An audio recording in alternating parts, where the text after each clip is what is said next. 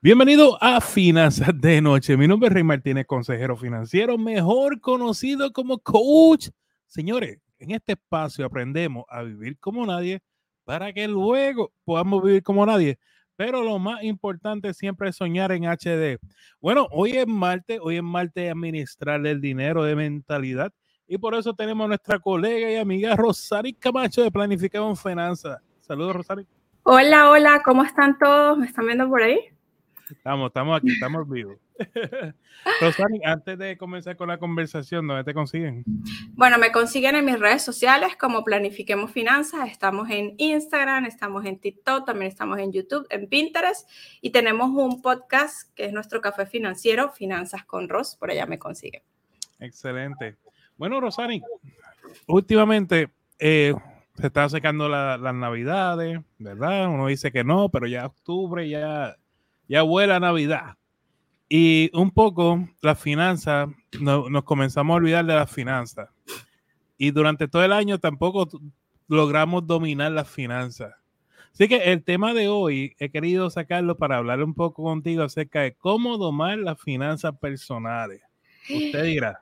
Sí, definitivamente eh, la Navidad es una época en donde hay una sensación de abundancia financiera casi infinita. Este, creemos que porque, bueno, está el tema de la Navidad, el compartir los regalos, por alguna razón nos olvidamos completamente del aspecto financiero, se nos olvida que diciembre es un mes como cualquier otro y con esto no quiero que vayan a pensar que yo soy atea porque yo celebro mis tradiciones familiares, ok, para mí es muy importante así el 24, el 25 y por supuesto el 31 y el primero de enero, que viene siendo como para mí como una pequeña extensión de Navidad, sobre todo porque también vienen los reyes, entonces como que se pega todo.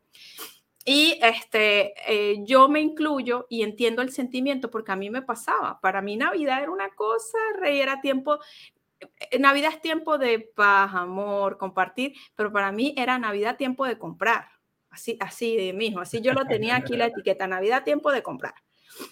Y entonces a mí se me había olvidado esto y, por eso es que yo se los repito muchísimo el tema de que Navidad es un mes como cualquier otro. Ahora, ¿qué significa esto?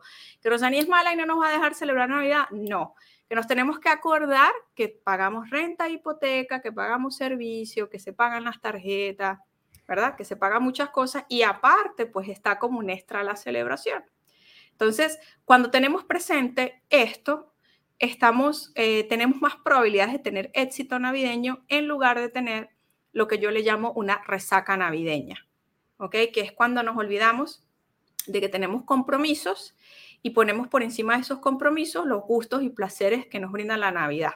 Ahora, ¿me tengo que limitar? No, ustedes saben lo que yo siempre voy a recomendar. Hoy es martes de presupuesto y siempre vamos a decir que el presupuesto siempre es la respuesta a esta situación a estos problemas que nos puede traer la Navidad.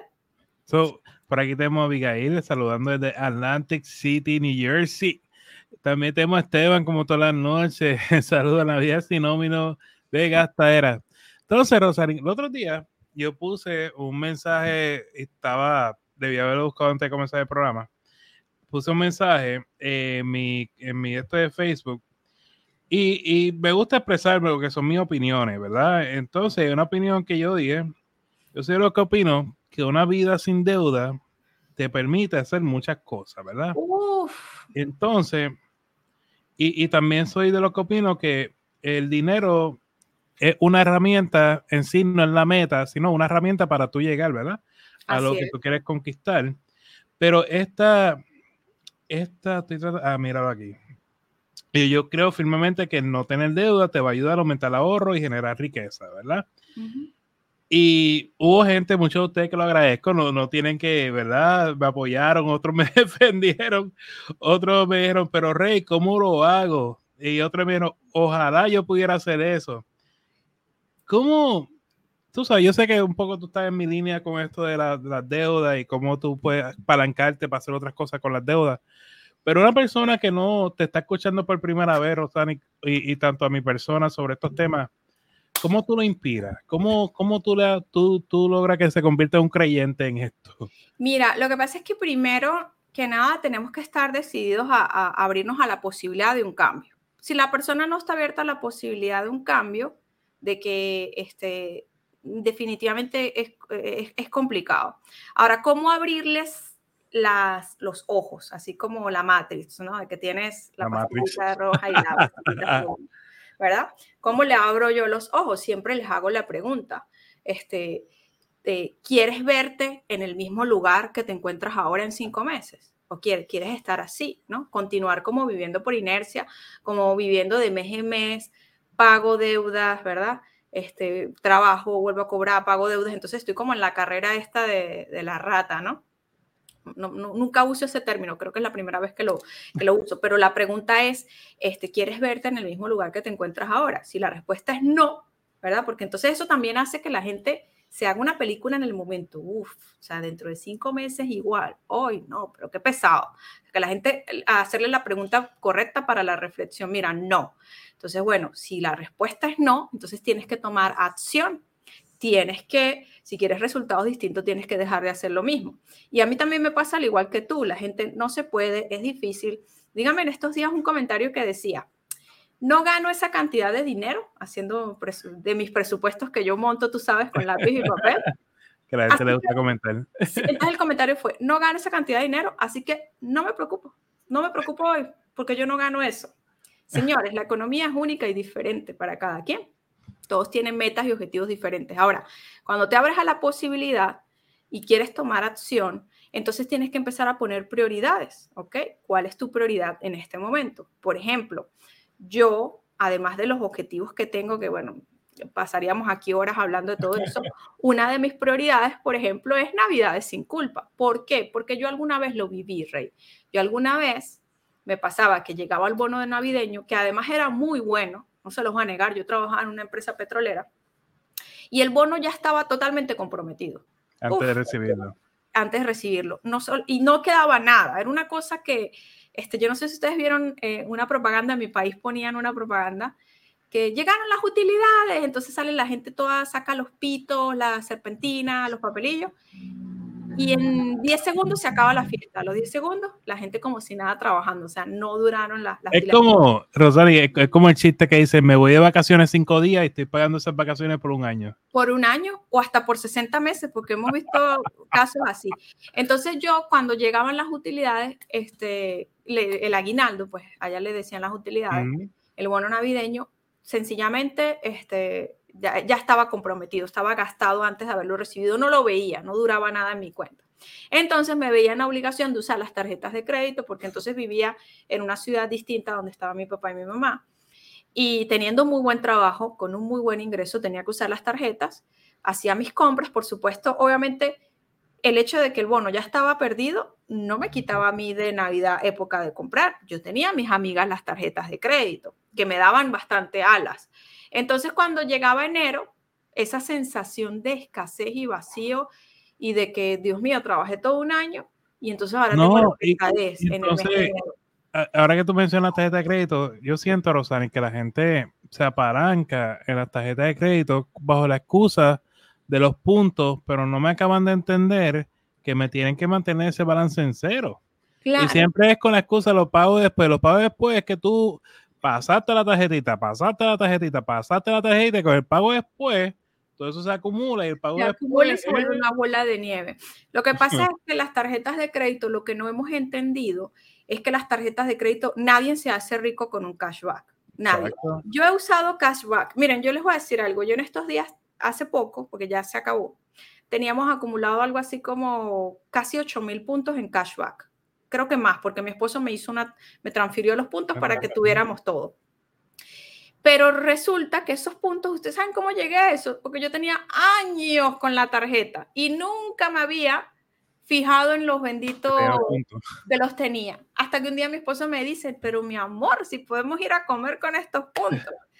Y así hicimos, pagamos este, cosas para, con, que si fuimos, no sé, a McDonald's. No, y cuando, Rosani, cuando tú tocas el tema de tarjeta de crédito, todo el mundo sabe usar su tarjeta de crédito bien. Sí, pero... Yo comentarios y digo, pero ¿en qué mundo? Porque aquí 90% de las personas están deudas en tarjeta de crédito. No sé en qué mundo están. A ver, ¿qué porcentaje es un cashback? Yo voy a decir un porcentaje porque yo ni me lo sabía. Depende, hay dos, tres, depende. 3%.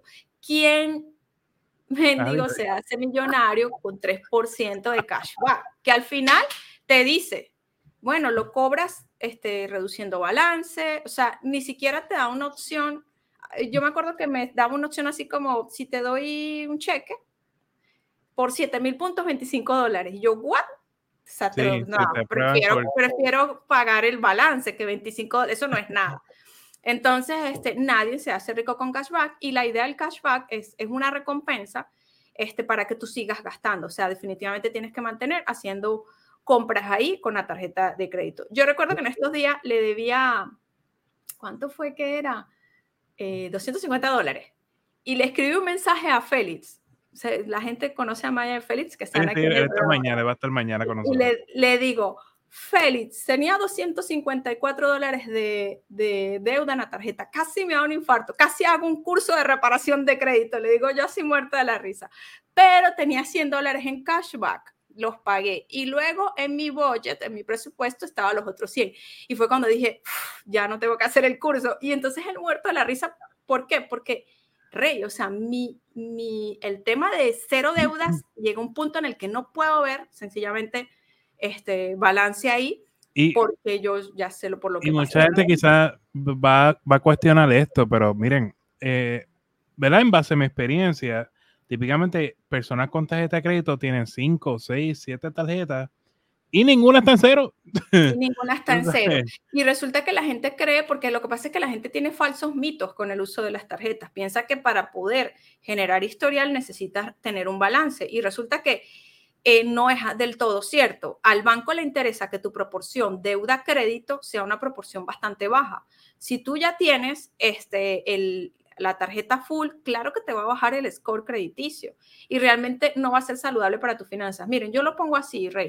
Cuando a mí me dicen, tengo 10 mil en deuda, voy a poner un número pequeño, 10 mil dólares en deuda. Entonces yo les pregunto, les digo, si eh, tienes la capacidad financiera de pagar 10 mil dólares en deuda, eso significa que tienes la capacidad de ahorrar 10 mil dólares.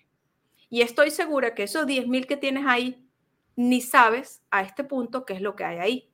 Por lo que me dijo Rey ahorita, vas pagando cosas y después lo pago, después lo pago, después lo pago, después lo pago, y se volvió una bola de nieve, ya no sabes qué pagaste, si fue gasolina, si fue compras del súper, si fue...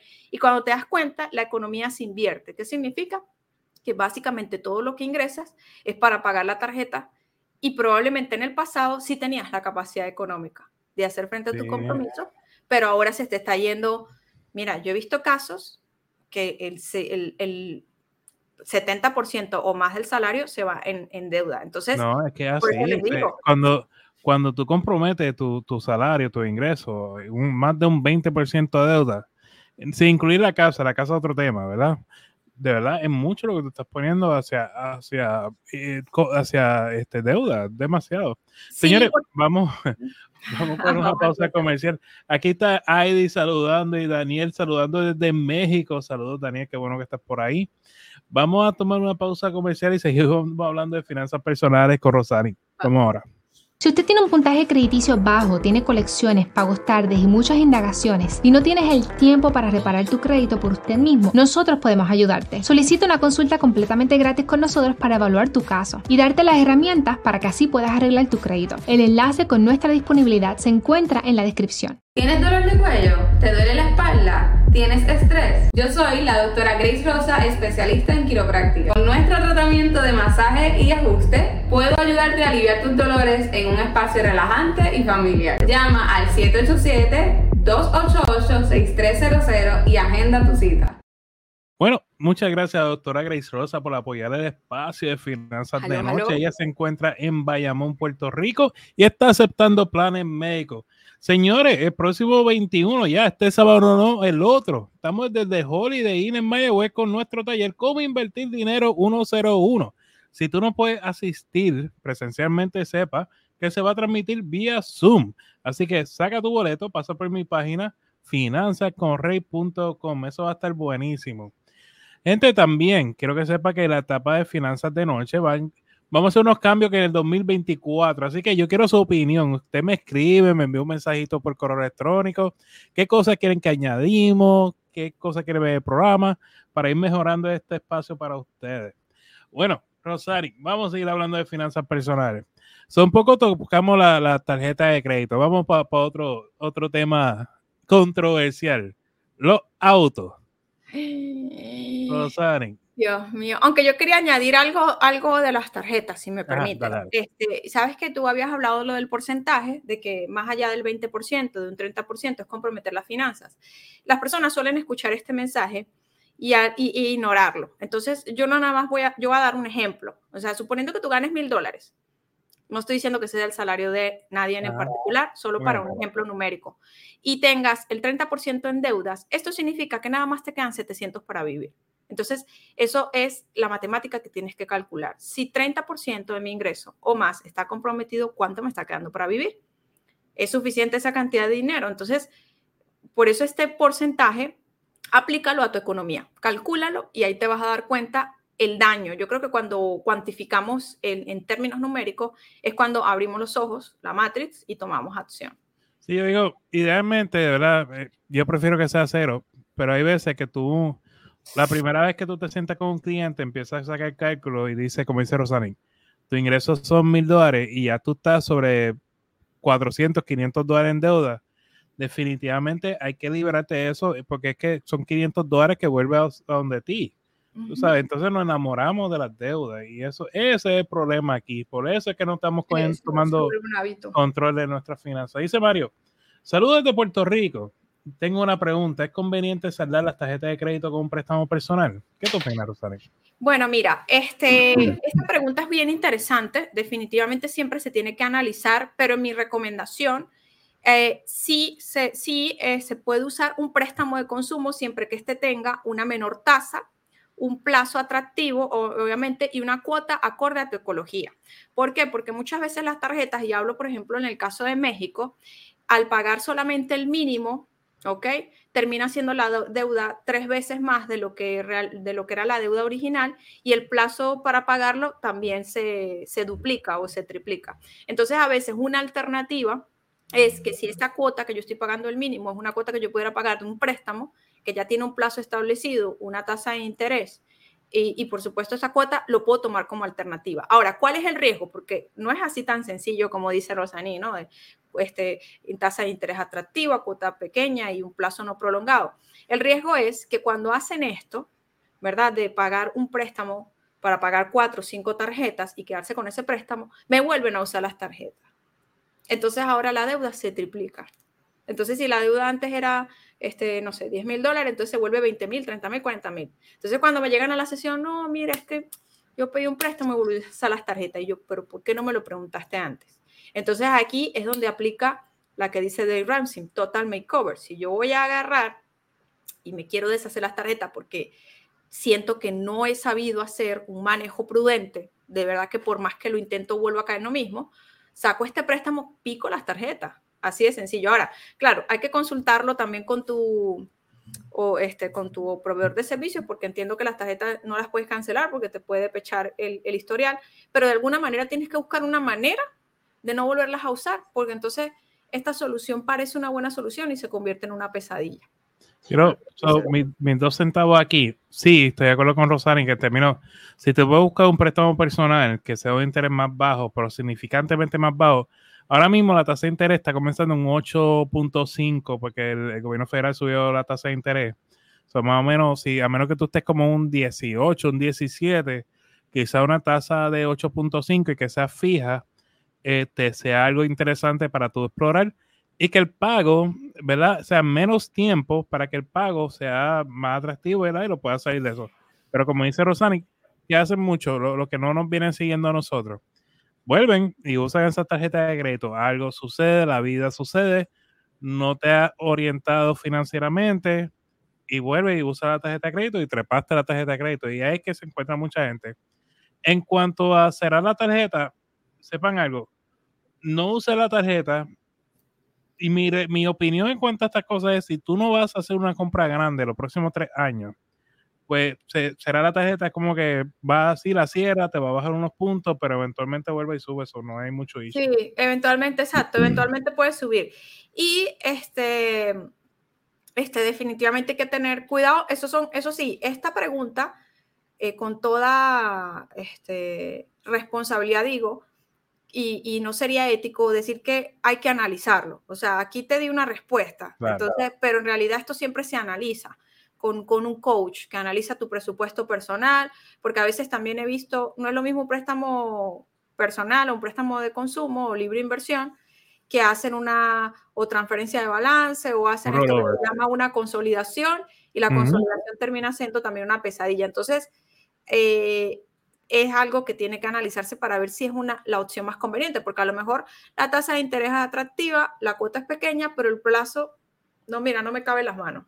Entonces termina siendo una cosa monstruosa. Sí, tiene que, tiene que hacer sentido. Es bueno, exacto, que te sientes con un consejero, o sea, Rosani, que esté servidor, cualquier persona que tú confíes, y te sientes a hablar y le, le presente lo que estás pensando. Dice Ezequiel, saludos Rey, no es fácil, pero se puede, lo mejor es abstenerse aunque se la vea negra. Sí. Bueno. es que mira, a ver, porque yo también he aprendido de mis colegas, como dice Rey. O sea, si no tengo un fondo de emergencia, cuando estoy haciendo este, este plan, en el momento que se presenta una emergencia, corro a usar las tarjetas de crédito. Eso es lo que, por eso es que entonces antes, en la propuesta de Rey es tener este fondo de la paz financiera para poder trabajar el plan. Ahora, ¿qué pasa? Yo soy más partidaria de un pequeño cambio en lo que ves hace una gran diferencia en lo que haces. Claro. claro que vas a usar la tarjeta de crédito si la tienes a la vista, pero cuando no la tienes a la vista, resuelves tu problema financiero con imaginación. Vendes cosas que no usas, generas un ingreso extra, definitivamente buscas optimizar costos como por ejemplo una renta más económica.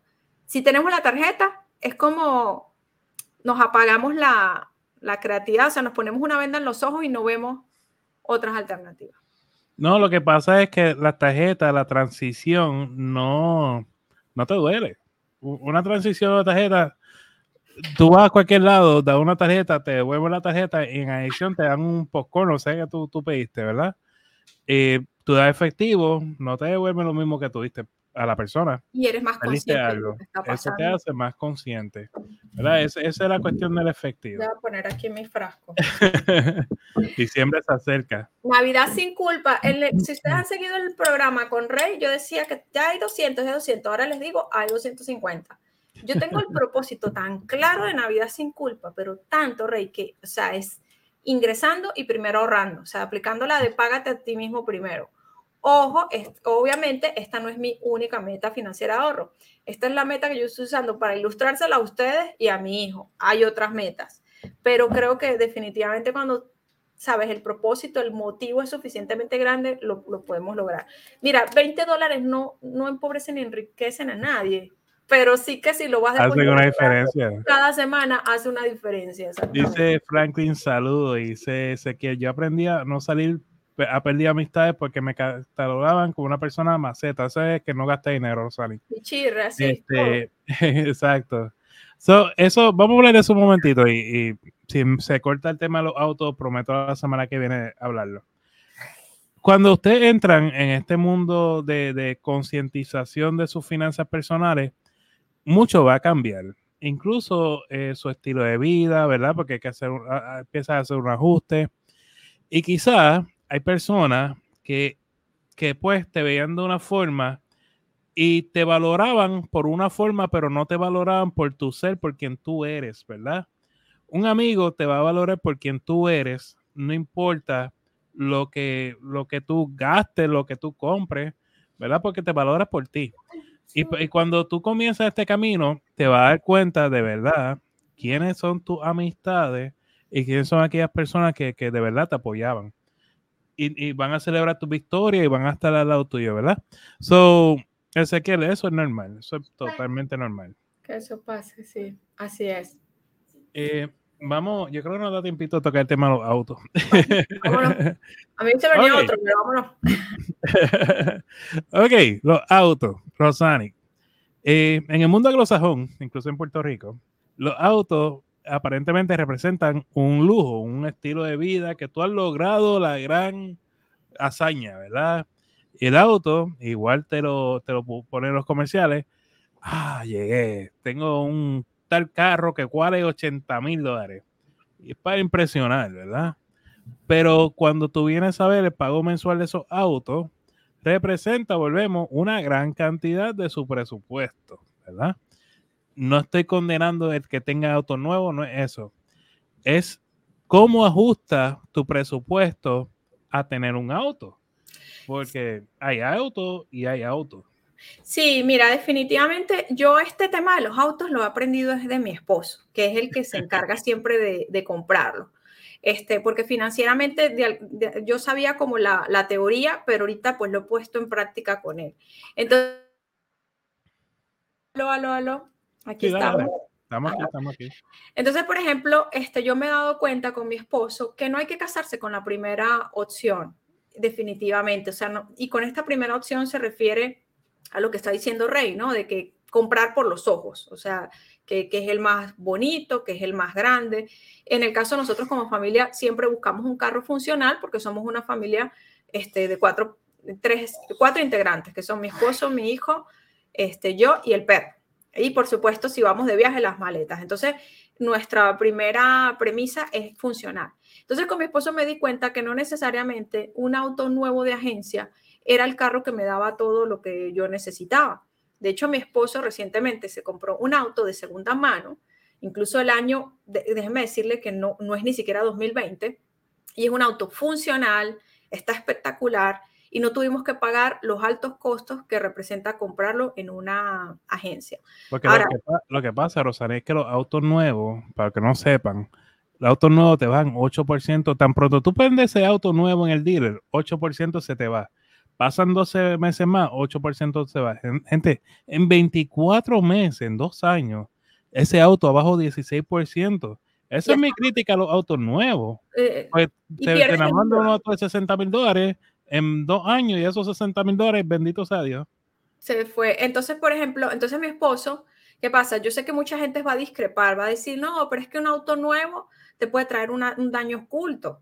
Entonces, bueno, pero es que va a depender también a dónde vas a comprar ese auto nuevo. Yo recuerdo que mi esposo en, en México, nosotros sí compramos dos autos de agencia, pero luego compramos eh, dos autos de segunda mano y no fuimos a comprarlo con un dealer cualquiera, fuimos con una empresa que estaba ya especializada en vender carros de segunda mano y que además nos daba garantía. Y porque en México, ¿qué pasa? Que cuando sale el concesionario ya pierdes el 16%. O sea, en México es peor, ¿no? El 16% el IVA. Entonces también es, es, más alto el costo. Saliendo así, tú, cruzando la puertita del concesionario, ya perdiste el, el, IVA, el impuesto, ¿no? El, el impuesto al valor agregado. Entonces, mi esposo, pues después de pasar esta experiencia, él se puso a hacer la búsqueda. Este tipo de empresas te, te, te, hacen, te dejan, te permiten probar el vehículo y te dan garantías. Y luego cuando llegamos a Estados Unidos, ni de chiste nos íbamos a meter en un auto nuevo. O sea, y, y pagar que 800 dólares, una cosa así toda mastrosa en, en, en, en cuota, mil, no sé. Ah, no, no, no, porque cuando tú me preguntas, no, yo pago 800. No, ¿Y, ¿y cuánto, tú pagas, no. ¿cuánto tú pagas de casa? 600. ¿Y de auto? 800. ¿De casa? 600. Como que, pero, pero. Pero, ajá, pero ve la proporción. Entonces nosotros lo que hicimos fue, vendimos ese otro auto. Mi esposo se compró, obviamente, con ese dinero un nuevo auto, pero un nuevo auto, o sea, nuevo en la familia, pero no nuevo de agencia. Y después de haber hecho una, una búsqueda intensiva. Entonces, ¿qué quiere decir esto? Mi recomendación, tienes que primero revisar cuál es tu presupuesto familiar y cuánto dinero dispones o puedes, este, eh, ¿cómo se llama?, separar para la compra de este nuevo vehículo. Y tiene que incluir no solamente la cuota, tienes que tomar en cuenta el tema del, del seguro, que tiene que tener un seguro, lógicamente, y los mantenimientos. Y luego empiezas a buscar las opciones de mercado, la que mejor este, te conviene. De hecho, había una regla financiera aunque yo ya nosotros no nos hemos ido más por esta regla, ha sido por este proceso de investigación y ver el, presupuesto familiar, que es este, un crédito no mayor de cuatro años, eh, era algo así que no más del 10% de tu ingreso de la cuota. En, cuanto a regla, yo, yo personalmente digo, mira, suma el ingreso familiar de la familia anual dividido entre dos y eso te da más o menos cuánto auto se puede comprar así de sencillo. Así de sencillo. Entonces nosotros nos hemos ido más que por esa regla, buscando obviamente no perder este, este 16%, nos hemos dado cuenta que un auto de segunda mano te puede dar esa funcionalidad, porque finalmente, ¿qué es lo que quieres tú? Tener un vehículo para desplazarte. Ahora, si tú tienes un conflicto, y me da pena decirlo, creo que nunca lo había dicho así, con demostrar algún tipo de supremacía a alguien, entonces aquí yo te digo la frase de Dave, ¿no? Esa fuera. Gastamos dinero que no tenemos ¿verdad? Para comprar cosas que no necesitamos en orden, en con la finalidad de impresionar personas que ni siquiera le gustamos. Entonces tenemos que tener bien claro, porque por ejemplo, yo, Rey, soy más de experiencias. Yo prefiero la experiencia de un viaje, yo prefiero tener la paz financiera de un ahorro emergencia. Para mí un hogar es sinónimo de una casa, a lo mejor para otras personas no. Entonces como que ver dónde están nuestra, nuestras prioridades. Yo sé, yo, yo, sé que el tema está bueno, pero tenemos que irnos. Seguimos hablando la semana que viene. Rosay, ¿dónde te consiguen? Bueno, me, me, consiguen en mis redes sociales como Planifiquemos Finanzas. Estamos en todas. Estamos en TikTok, en Pinterest, en Instagram, en YouTube. Y tenemos nuestro podcast Finanzas con Ros. Y en nuestra página web puedes conseguir muchísimo contenido. Ve para allá, no te pierdas la oportunidad de ver qué tenemos. Es planifiquemosfinanzas.com. Rosani, y ahorita tiene que hacer, cuando viene María aquí, empieza a decir, el podcast número 4, yo hablé de ese tema, el podcast número... no, yo no tengo ese nivel de memoria, pero María es espectacular con, con todo el contenido que tiene. Gracias, Rosani. Nos vemos. Bueno, señores, este, oye, tanto Orlando, eh, yo gano bueno, saca una cita con, con nosotros, ve a mi página finanzaconre.com, escríbeme aparte, con mucho gusto te ayudamos con eso. Igual Ezequiel, que con mucho gusto nos, sentamos y, hablamos. Eh, las citas son gratis, señores, de verdad, son 15 minutos, tanto con mi equipo, mi persona, y nos sentamos a hablar con ustedes. Pasen por mi página, finanzacorri.com, y agenda su cita hoy. Mañana, mañana seguimos hablando. Mañana el tema es crédito. Va a estar con nosotros Ferry, del equipo de My Ferry. Eh, y el jueves estamos con María de Dinero en Spanglish hablando de retiro e inversiones. Así que mañana seguimos, siete y media de la noche hora Puerto Rico, siete y media de la noche hora del este de Estados Unidos. Un millón de gracias por su apoyo, gente. Recuerden, vivan como nadie para que luego puedan vivir como nadie y sobre todo sueñen en HD. Muchas bendiciones, que descansen.